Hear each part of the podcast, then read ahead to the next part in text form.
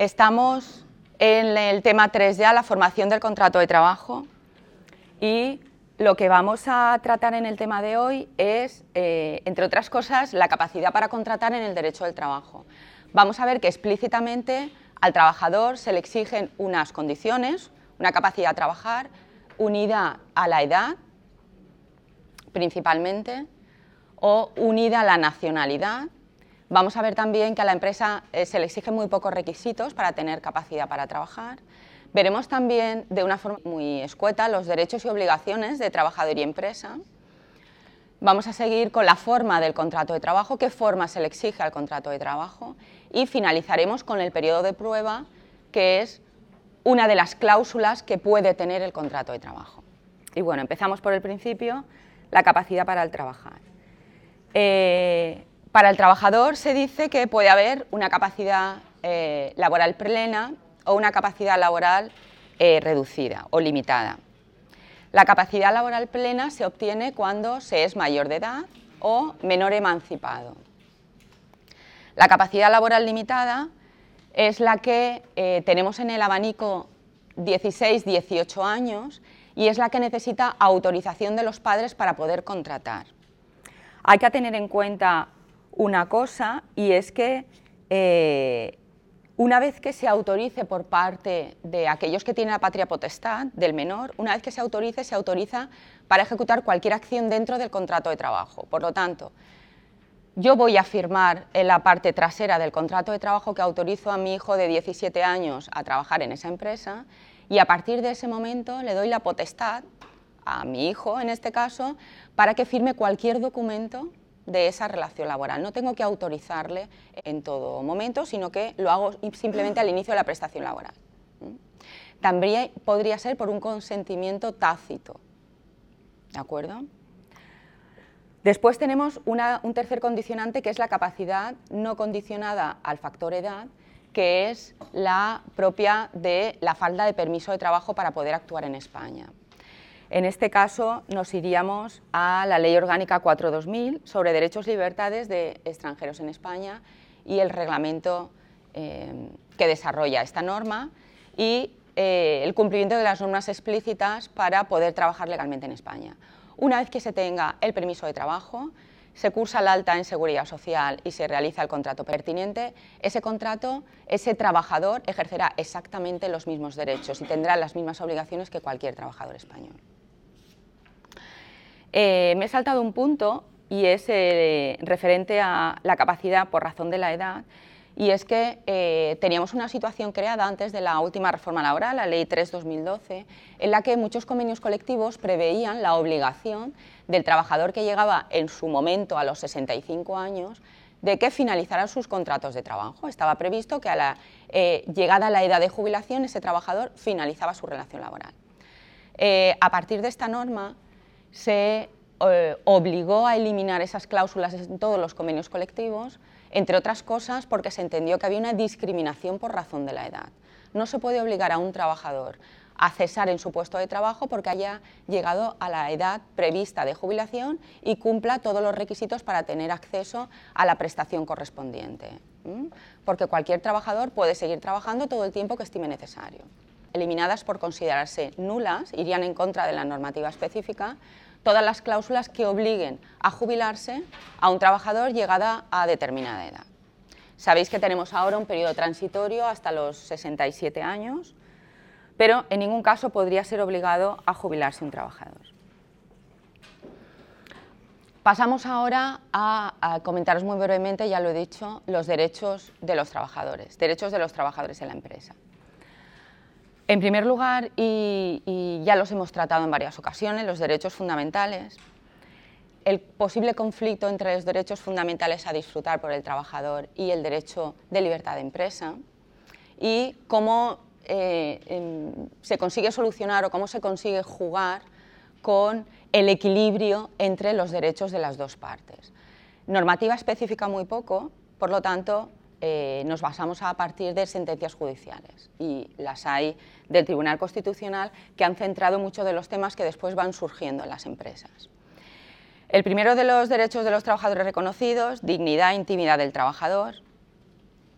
Dignidad que comprende la protección por acoso en sus distintos ámbitos y el derecho a la intimidad personal y familiar. Eh, ya hablamos en clases anteriores del uso de las nuevas tecnologías y cómo puede afectar al no cumplimiento por parte de la empresa de ese derecho a la dignidad y al honor del trabajador. Tenéis algunos ejemplos, os he, puesto algunos ejemplos eh, de sentencias que establecen en qué casos se está cumpliendo con el derecho a la dignidad del trabajador o de la intimidad y en cuáles no, referentes a las nuevas tecnologías. Eh, la primera que tenéis, eh, se considera que no vulnera el derecho a la intimidad del trabajador un programa espía instalado en el ordenador para controlar su utilización por los trabajadores cuando media una prohibición absoluta en tal sentido.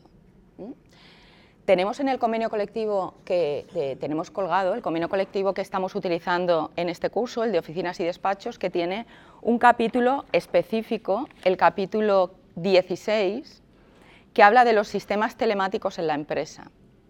Bien, pues todo este capítulo especifica en qué condiciones se puede utilizar el ordenador o no para actuaciones privadas, para correos privados.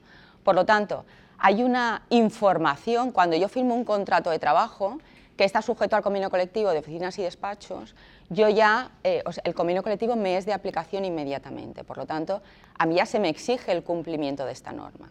Yo estoy informada, hago ese uso indebido de mi ordenador y soy susceptible de sanción, sanción que puede llegar en algunos casos al despido. Así es como nos regiríamos. El segundo de los ejemplos, de las sentencias que tenemos de ejemplos, eh, tampoco se entiende que vulnera el derecho a la intimidad del trabajador la obtención de fotografías por un programa de GPS instalado en el móvil del trabajador para el control de su actividad habiendo sido advertido. Una vez más, hay una advertencia y un conocimiento por parte del trabajador y aún así hace un uso indebido eh, o hace una práctica indebida en su actividad laboral. Tampoco lesiona el derecho a la intimidad del trabajador la existencia del empresario, en este caso el Banco de España, fundado en una ley de declarar sus operaciones financieras y las de sus familiares. Fijaos que incluso traspasa la relación laboral con creces. Sin embargo, si se va a entender que vulnera el derecho a la intimidad la instalación de un aparato localizador GPS en un vehículo particular para controlar su actividad durante su situación de baja médica. En este momento el trabajador tiene suspendido su contrato de trabajo y la empresa no tiene posibilidad alguna de eh, utilizar estos medios para ah, asegurarse que efectivamente está cumpliendo con su baja. Veremos después que sí que existe la posibilidad de utilizar otros medios y desde luego sí que existe la posibilidad de solicitar un reconocimiento médico adicional. Pero estamos hablando de nuevas tecnologías, derecho a la intimidad del trabajador y no puede vulnerar este derecho para comprobar si efectivamente la baja, eh, si está siguiendo los eh, preceptos eh, que le indica su médico en el caso de una baja por enfermedad común. El segundo derecho de los trabajadores que vamos a comentar, el derecho a la intimidad del trabajador. Y hay dos puntos fundamentales que es la confidencialidad de los datos médicos. La Ley de Prevención de Riesgos Laborales establece la obligatoriedad en muchas actividades de realización de un reconocimiento médico antes del inicio de la prestación laboral, por ejemplo, el convenio de la construcción lo prevé. Y después, la vigilancia de la salud establece que todos los años es necesario un reconocimiento médico. Bien, pues los resultados de estos reconocimientos médicos eh, ha de seguir un sigilo por el que no se le va a comunicar a la empresa las posibles dolencias que tengan los trabajadores. Existe un especial cumplimiento del derecho a intimidad de los trabajadores en este caso. De la misma manera que existe el cumplimiento del derecho al honor en los casos en los que eh, se esté tratando del prestigio profesional de ese trabajador. Bueno, otro de los derechos de los trabajadores, el derecho a la igualdad de trato y no discriminación, que ya hemos comentado en varias ocasiones, siempre que se vea eh, vulnerado este derecho a, la igualdad en todos sus ámbitos. Si se ha visto vulnerado por parte de la empresa, el trabajador podrá solicitar la extinción del contrato de trabajo con la indemnización máxima prevista, Pero si quien ha vulnerado este derecho ha sido otro de los trabajadores de la empresa, ese trabajador será susceptible de sanción por parte de la empresa, sanción que puede llegar a la máxima, que como siempre digo es el despido. Eh, el trabajador que sufra eh, discriminación, que sufra algún perjuicio por eh, acoso dentro de la empresa, podrá solicitar la baja por accidente de trabajo porque puede ser calificada esa situación de estrés que puede llegar a depresiones en muchísimos casos, objeto o como consecuencia de la realización del trabajo, si conseguimos unir la eh, dolencia médica que padece el trabajador con la situación que ha estado padeciendo la empresa, causa-efecto, podríamos determinar, podemos determinar eh, en, estos casos que el trabajador está sufriendo un accidente de trabajo, no una enfermedad común. Esa depresión se convierte en un accidente de trabajo fruto de una situación de acoso que haya podido tener el trabajador en su centro de trabajo.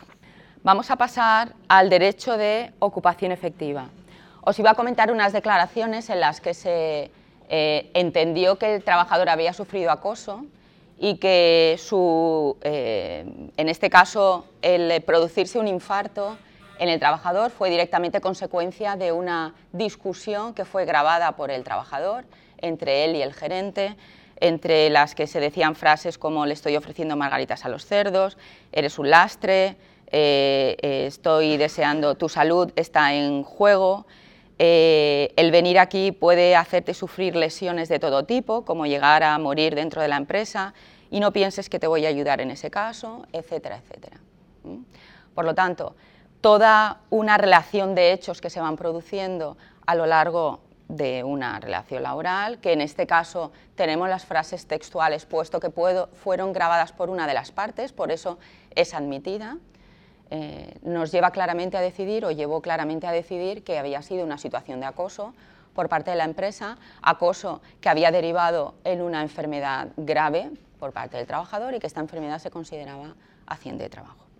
El siguiente de los derechos que vamos a tratar es el derecho de ocupación efectiva, y este derecho del trabajador de poder realizar la prestación laboral objeto de su contrato de trabajo tiene también eh, la obligación por parte de la empresa de promocionar todos los medios adecuados para que el trabajador pueda realizar esta actividad.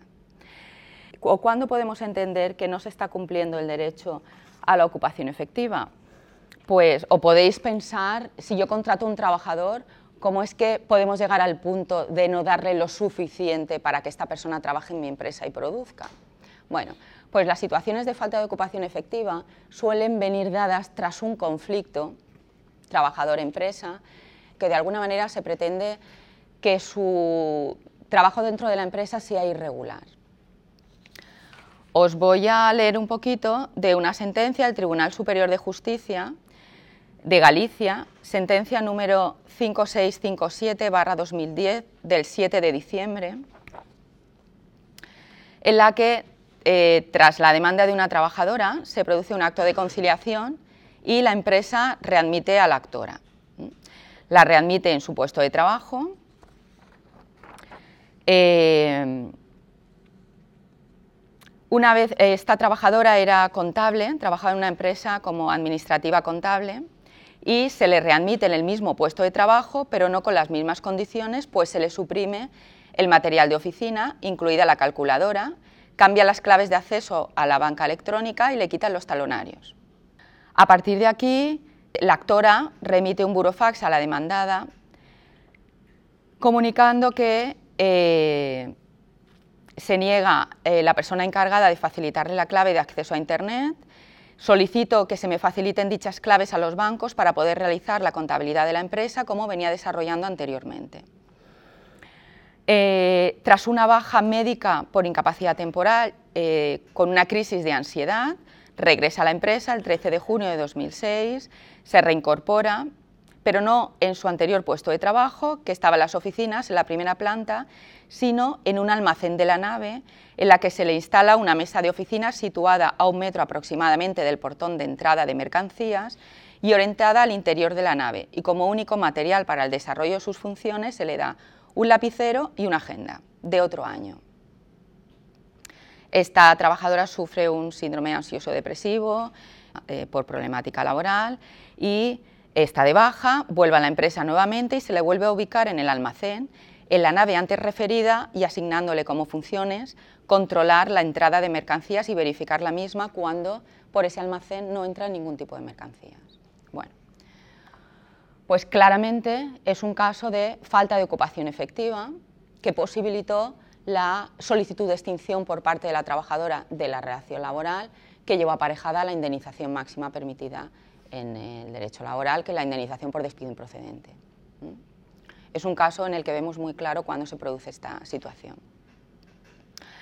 Eh, ¿Qué excepciones podemos tener a esa obligación que tiene la empresa de ocupación efectiva? La suspensión de los contratos de trabajo que también veremos. En el caso de grave riesgo, eh, riesgo inminente, la empresa se cierra y ya no tiene esa obligación de ocupación efectiva, se inicia un proceso distinto.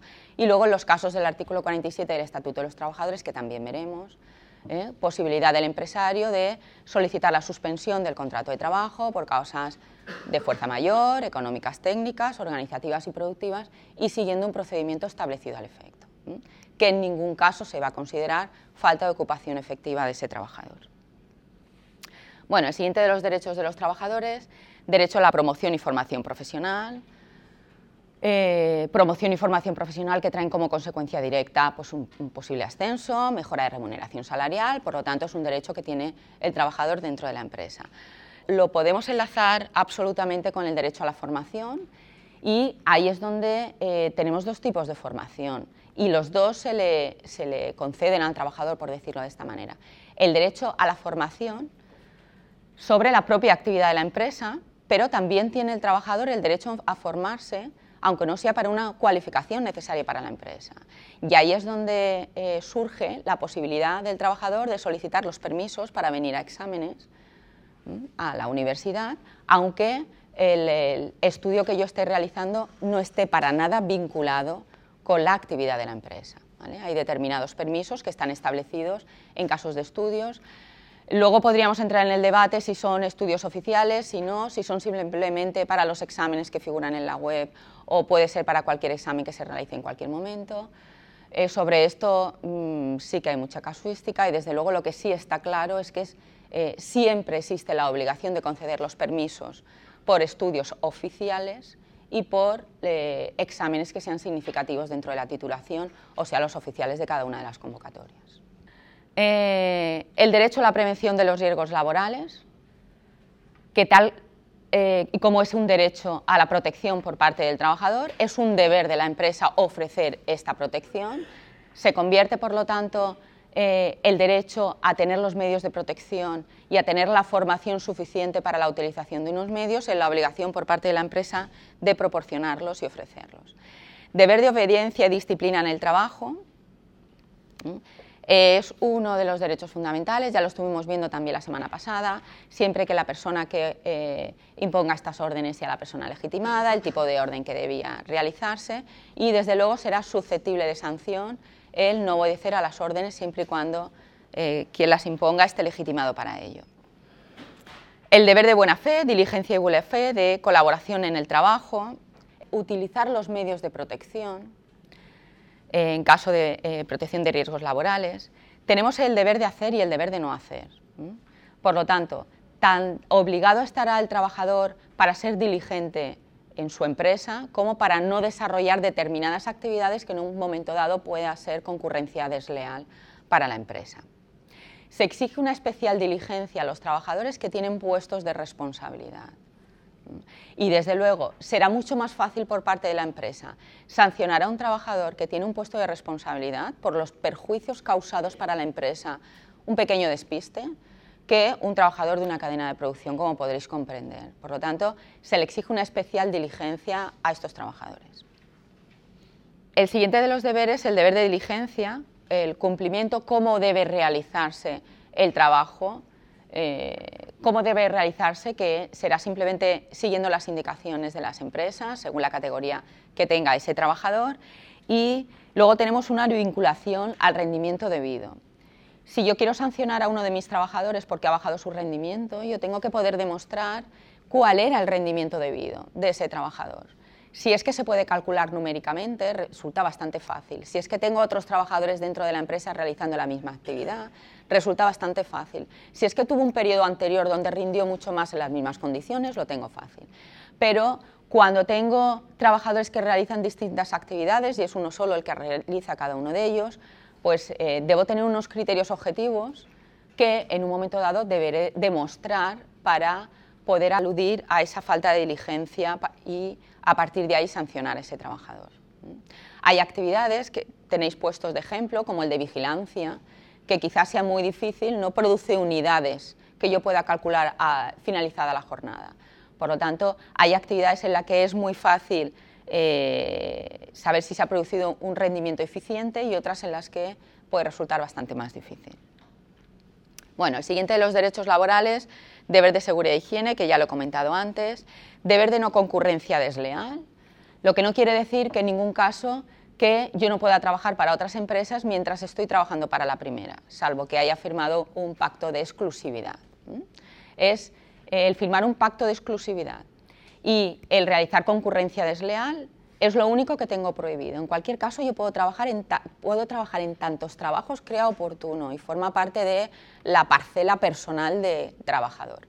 ¿A qué se le llama concurrencia desleal? Cuando yo realizo una actividad que eh, em, frontalmente estoy compitiendo con mi empresa. ¿Cómo?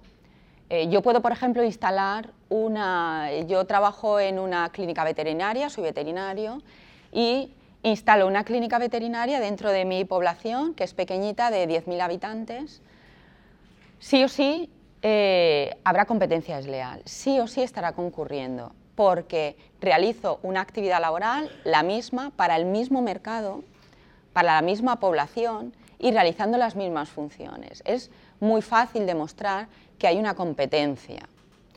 Pero si yo eh, instalo esta misma clínica a 50 kilómetros de distancia, no he utilizado documentación o no se puede demostrar que no he utilizado información y documentación para captar a estos clientes, que difícilmente se van a ir a 50 kilómetros de distancia, pues probablemente yo pueda demostrar que aun realizando las mismas funciones no estoy compitiendo con mi empresa. Y estos son matices que eh, tendría que eh, jugar según el lado en el que, en, el que jugara mi partido. ¿vale? Eh, tenemos ya una sentencia que la tenéis mencionada que no es necesario ni siquiera haber empezado, haber iniciado la actividad para que ya se entienda concurrencia desleal. Es decir, si yo empresario descubro que uno de mis trabajadores está ya contactando con mis clientes y está iniciando unas obras a tres calles de aquí, de un local donde he ido al registro mercantil y me he enterado que el objeto de esa sociedad va a ser el ejercicio de la misma actividad que yo estoy ofreciéndole como empresa, ni siquiera habiendo empezado el ejercicio de su actividad, yo ya podría emprender eh, sanciones contra ese trabajador por concurrencia desleal. Bueno, eh, terminamos con los deberes laborales, con la colaboración en el trabajo, contribuir a la mejora de la productividad. Los representantes de los trabajadores se les exige también una diligencia eh, para el compromiso con la empresa y la mejora de la productividad, etcétera, etcétera. En cuanto a la capacidad del empleador, eh, hay escasísima regulación, nos tendríamos que ir al Código de Comercio, al Código Civil. El Estatuto de los Trabajadores solo prevé en el artículo 49 una extinción del contrato de trabajo en el caso de incapacidad por parte del trabajador, incapacidad ligada a incapacidad temporal, incapacidad absoluta, eh, que pueda sufrir el trabajador por razón de enfermedad, accidente, etcétera, etcétera. En cualquier caso, eh, otros tipos de incapacidad nos tendríamos que ir al Código Civil o al Código de Comercio, como he dicho anteriormente. Pasaríamos ya a la formación del contrato de trabajo forma del contrato de trabajo que, como ya os expliqué en una de las primeras clases, hablamos de contrato de trabajo que no tiene por qué ser un documento formal escrito. Hablamos de contrato de trabajo como similar relación laboral. Y ese será el punto número uno. El artículo 8.1 nos dice que el contrato de trabajo no tiene por qué ser formal. Un contrato de trabajo es toda prestación de un trabajador de unos servicios por cuenta y orden de una empresa no tiene por qué haber un documento firmado aceptando unas condiciones para poder exigir los derechos y obligaciones de un contrato de trabajo. Eh, por lo tanto, insisto, el contrato podrá ser verbal o escrito, salvo determinados tipos contractuales que la propia regulación de los mismos exige forma escrita. Y no solamente exige forma escrita, sino que normalmente también exige un modelo específico de utilización de esos contratos. Ejemplos, contrato de formación y contrato en prácticas. Contrato de formación porque debo, a través del contrato es donde explicaré qué formación tiene ese trabajador, por qué puede hacer ese tipo de contrato, eh, que cumple el requisito de la edad, por ejemplo. En un contrato en prácticas es imprescindible que eh, mostrar qué titulación tiene el trabajador, que con esa titulación se puede hacer un contrato en prácticas, cuándo fue la fecha en que finalizó esa titulación, porque tenemos un plazo para poder realizar un contrato en prácticas. Es decir, todos los tipos contractuales que tenéis ahí, eh, tiempo parcial, fijo discontinuo, relevo, exige forma escrita porque es necesario que para esos contratos sean válidos cumpla unos requisitos específicos que eh, si eh, no utilizamos la forma escrita de alguna manera quedarían desconocidos por la contraparte, por la propia administración y por la parte de los representantes de los trabajadores. Eh, consecuencias del incumplimiento de forma escrita los contratos de trabajo, ya lo sabemos. ¿Qué consecuencias puede haber eh, o qué primera sanción puede haber para una empresa que no cumple con los eh, requisitos formales. Se va a entender que esa relación laboral es indefinida a tiempo completo, presunción de ser indefinida a tiempo completo, salvo acreditación por parte del empresario que consiga demostrar que, no, que ese contrato de trabajo, esa persona, yo la quería tener únicamente a tiempo parcial, pues porque mi empresa no abre más de cuatro horas por lo tanto, el hecho de no haber utilizado una forma escrita para un contrato eh, por circunstancias de producción, por ejemplo, que supere las cuatro semanas, que se me convierte por no haber utilizado la forma escrita en un contrato indefinido a tiempo completo, eh, la empresa podrá acreditar fácilmente que si ese establecimiento está abierto únicamente cuatro horas, ese contrato puede haberse convertido en indefinido, pero nunca podrá ser tiempo completo. Por lo tanto, existe una presunción que debería destruirse por parte de la empresa. Dentro de la formalización es necesario y de celebrarse por escrito se realiza lo que se llama la copia básica. Una de las copias del contrato eh, del trabajador eh, se envía a va firmado y se le ofrece a los representantes de los trabajadores para que eh, pueda llevar un control a efectos de conocer qué tipo de contrataciones se están realizando. Por lo tanto, los datos personales del trabajador no son necesarios. Y pasamos a una de las últimas partes del tema que tenemos hoy, que es la eficacia o no del contrato de trabajo. Ya sabemos que puede ser verbal o escrito y vamos ahora qué cláusulas pueden ser ineficaces en mi contrato de trabajo. En primer lugar, eh, las causas de nulidad del contrato de trabajo las tenemos especificadas en el Código Civil y nos habla de falta de capacidad del empresario, vicios del consentimiento, ilegalidad del objeto, la imposibilidad de la prestación, ilegalidad del objeto que puede ir a colación con la sentencia que hemos estado comentando, falsedad de la causa o contradicción con alguna norma legal o convencional. Los efectos que se producen, según el Código Civil, serían la nulidad total y la restitución al momento inicial en el que se realizó ese contrato. Pero en derecho del trabajo no es posible eh, el cumplimiento exacto de este artículo del Código Civil. No es posible porque ya se ha producido una prestación. El hecho, eh, por ejemplo, de que yo sea una trabajadora sin permiso de trabajo si he realizado una prestación laboral, el hecho en el que posteriormente se convierta en nulo el contrato de trabajo porque no tenía capacidad para contratar, no supone que no tenga unos derechos. Por lo tanto, no se puede restituir al momento inicial sin más. En derecho de trabajo eh, eh, hay unos derechos eh, que están concedidos y están sujetos aunque se convierta en nula esa cláusula. La anulabilidad del contrato de trabajo, por lo tanto, las características que tendrá es, en primer lugar, que mientras esa cláusula no sea anulada, sigue vigente. Es decir, eh, se va a realizar la prestación laboral y va a seguir generando derechos para ese trabajador, derechos que en un momento dado podrá reclamar.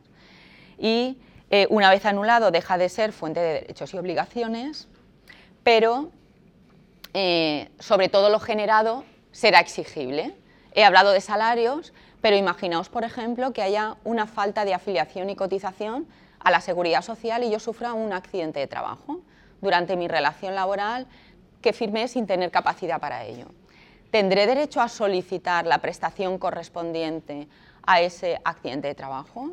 Sí, sí tendrá derecho, aunque se haya anulado mi contrato de trabajo, aunque eh, yo tenga capacidad para contratar, sí tendré derecho a reclamar eh, el ejercicio de esa prestación. Luego veríamos quién lo tiene que pagar, si la seguridad social o el empresario. Veníamos, digamos que está bastante eh, definido quién tiene que, pagar en este caso, pero en cualquier lugar, por parte del trabajador, podría ejercer el derecho y podría reclamar el derecho a la retribución y a las prestaciones que tuviera por haber sufrido cualquier contingencia de este tipo. En cuanto a la posibilidad de que se produzca nulidad parcial del contrato de trabajo, solamente las cláusulas que se consideren nulas eh, no producirán efecto, pero el contrato de trabajo seguiría rigiendo las mismas condiciones que tuviera anteriormente. Eh, hay veces, o ha ocurrido en ocasiones, que se ha anulado una cláusula de un contrato de trabajo eh, que llevaba aparejada, por ejemplo, un aumento salarial y en la propia resolución judicial ha especificado de esa cláusula qué parte ha quedado nula porque probablemente parte de la cláusula sí contuviera una condición más beneficiosa para el trabajador. Por lo tanto, eh, como en todos los casos, tendremos que estar siempre a lo que se estime en las resoluciones judiciales de cada caso concreto.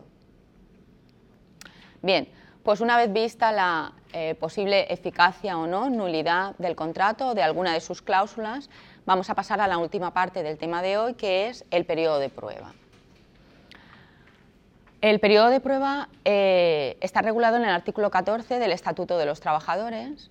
Cuando visteis los distintos tipos de normas mínimas, absolutas y dispositivas, es el ejemplo que se suele poner de norma dispositiva, porque el Estatuto de los Trabajadores prevé una regulación del periodo de prueba, pero eh, ofrece la posibilidad a las partes, al convenio colectivo, que establezcan otra regulación distinta, mejor o peor por eso es dispositiva. Bien, el concepto del periodo de prueba. Eh, las partes pueden pactar al inicio de la prestación laboral, únicamente al inicio de la prestación laboral, un periodo de prueba que será una cláusula dentro del contrato de trabajo para el conocimiento mutuo por parte de la empresa y por parte del trabajador de las aptitudes y capacidades que tenga el trabajador y eh, por parte de la empresa de si eh, efectivamente la forma de trabajo, la manera de trabajar, las tareas que va a desarrollar ese el trabajador son las que figuran en el contrato de trabajo o las que en un momento dado hubiera dado conocimiento a la empresa al trabajador que iba a consistir.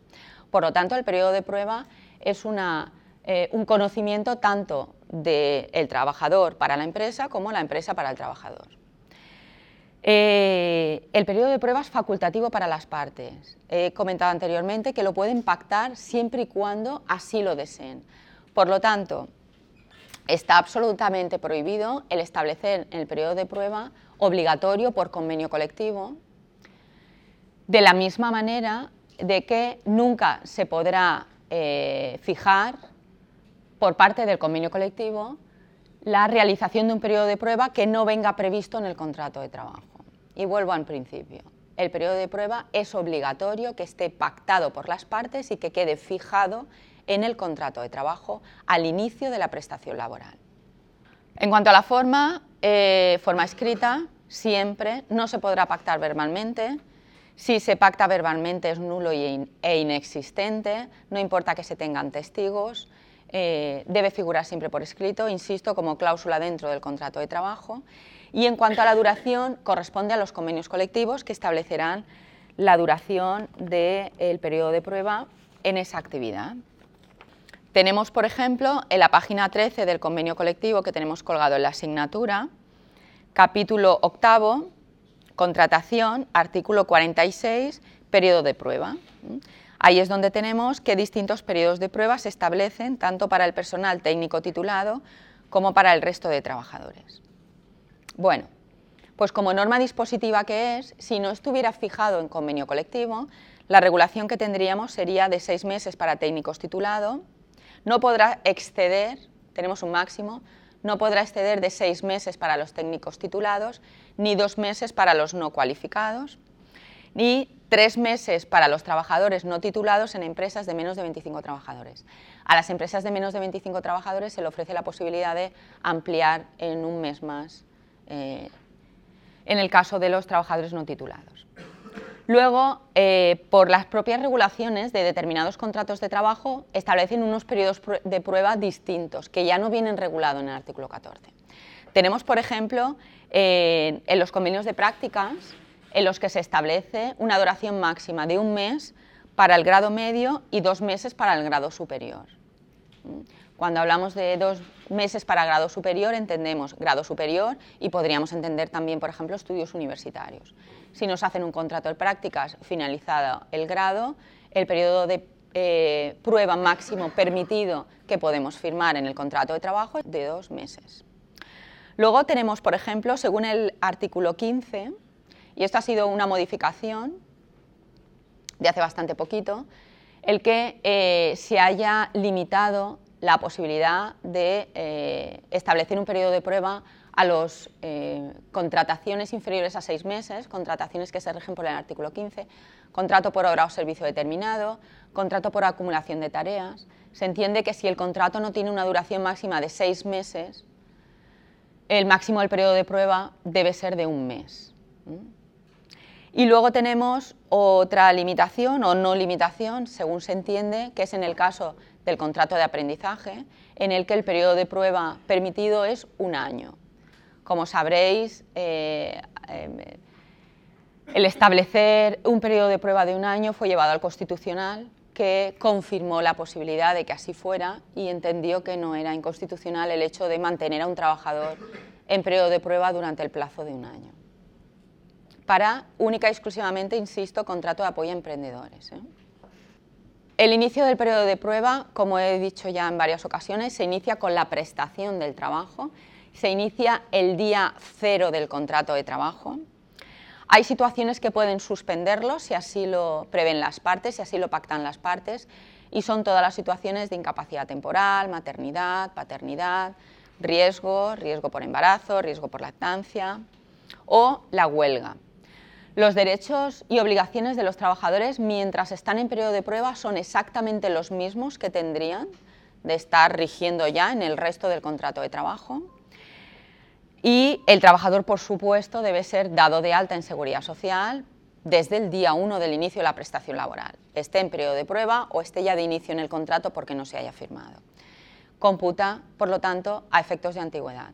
Una vez finalizado el periodo de prueba y sigue el contrato de trabajo, la fecha de antigüedad de la empresa será la del día 1 que empezó a prestar su trabajo dentro de la empresa, indistintamente si fue por contrato efectivo, por decirlo así, o por periodo de prueba.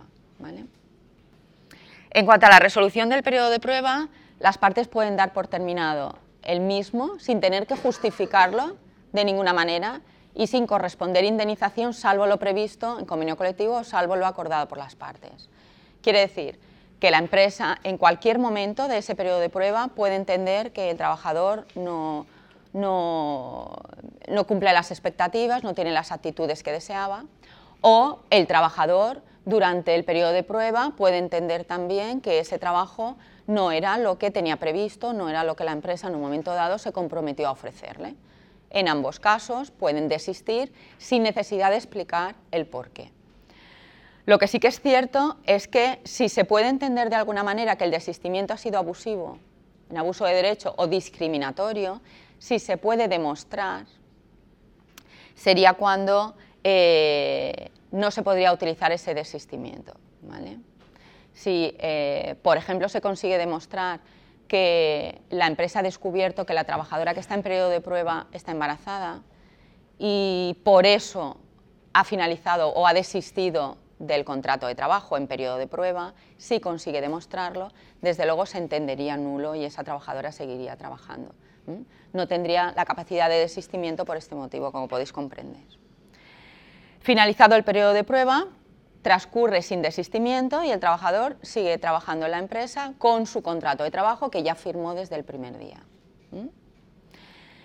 Eh, las partes deben realizar las acciones propias del periodo de prueba y por parte de la empresa le interesa especialmente porque pasado el periodo de prueba no podrá eh, utilizar la inaptitud de un trabajador o, dicho de otra manera, si yo me doy cuenta que el trabajador no tiene las aptitudes que yo necesitaba de ese trabajador y ha pasado el periodo de prueba, ya no podré desistir, no tendré la posibilidad de dar por finalizado mi contrato de trabajo sin derecho a indemnización. Puedo tener otra posibilidad que veremos más adelante, que es en el caso en que yo considere que ese trabajador no es apto para trabajar en mi empresa, pero en ese caso ya forma parte de una de las posibilidades de despido por causas objetivas que tiene una indemnización aparejada. Ahora, también se ha dado algún caso en el que ha sido absolutamente imposible conocer una deficiencia, un problema que tenía un trabajador, ha sido imposible porque el, trabajo habitual que desarrollaba la empresa, hasta que no han pasado dos meses después del periodo de prueba, no se ha podido ver se ha entendido que ha podido haber mala fe por parte de la empresa y se le ha permitido extinguir el contrato de trabajo, eh, puesto que la prueba que realizó en su momento de ninguna manera podría sacar a flote una deficiencia que pudiera tener. os voy a poner un ejemplo, si no me he explicado bastante regular. Y es en el caso de padecer una incapacidad que no se dé a conocer a la empresa cuando el trabajo necesita, por ejemplo, la carga y descarga de determinado material. Si hasta que el trabajador no lo ha realizado en sucesivas ocasiones no ha padecido una, dolencia que le va a impedir realizar esa actividad, y ha habido mala fe por parte del trabajador, puesto que no lo ha comunicado a la empresa, aún sabiendo que ese iba a ser su trabajo habitual, sí que existiría esa capacidad de existimiento.